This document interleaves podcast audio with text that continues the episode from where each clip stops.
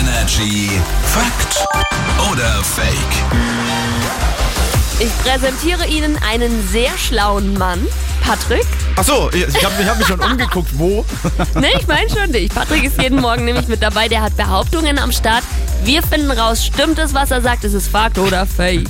Arbeit aufschieben, das macht produktiver. Hä, das macht ja überhaupt keinen Sinn.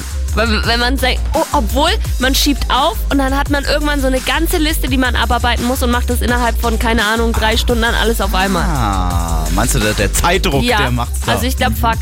okay, Arbeit aufschieben macht produktiver. Fakt. Ja, gibt dir den ganz berühmten Fachbegriff Prokrastination. Ja, und das macht uns wirklich produktiver. Liegt daran, dass die meisten Menschen genau diesen Zeitdruck eben brauchen, um produktiver zu sein und um Höchstleistungen zu bringen.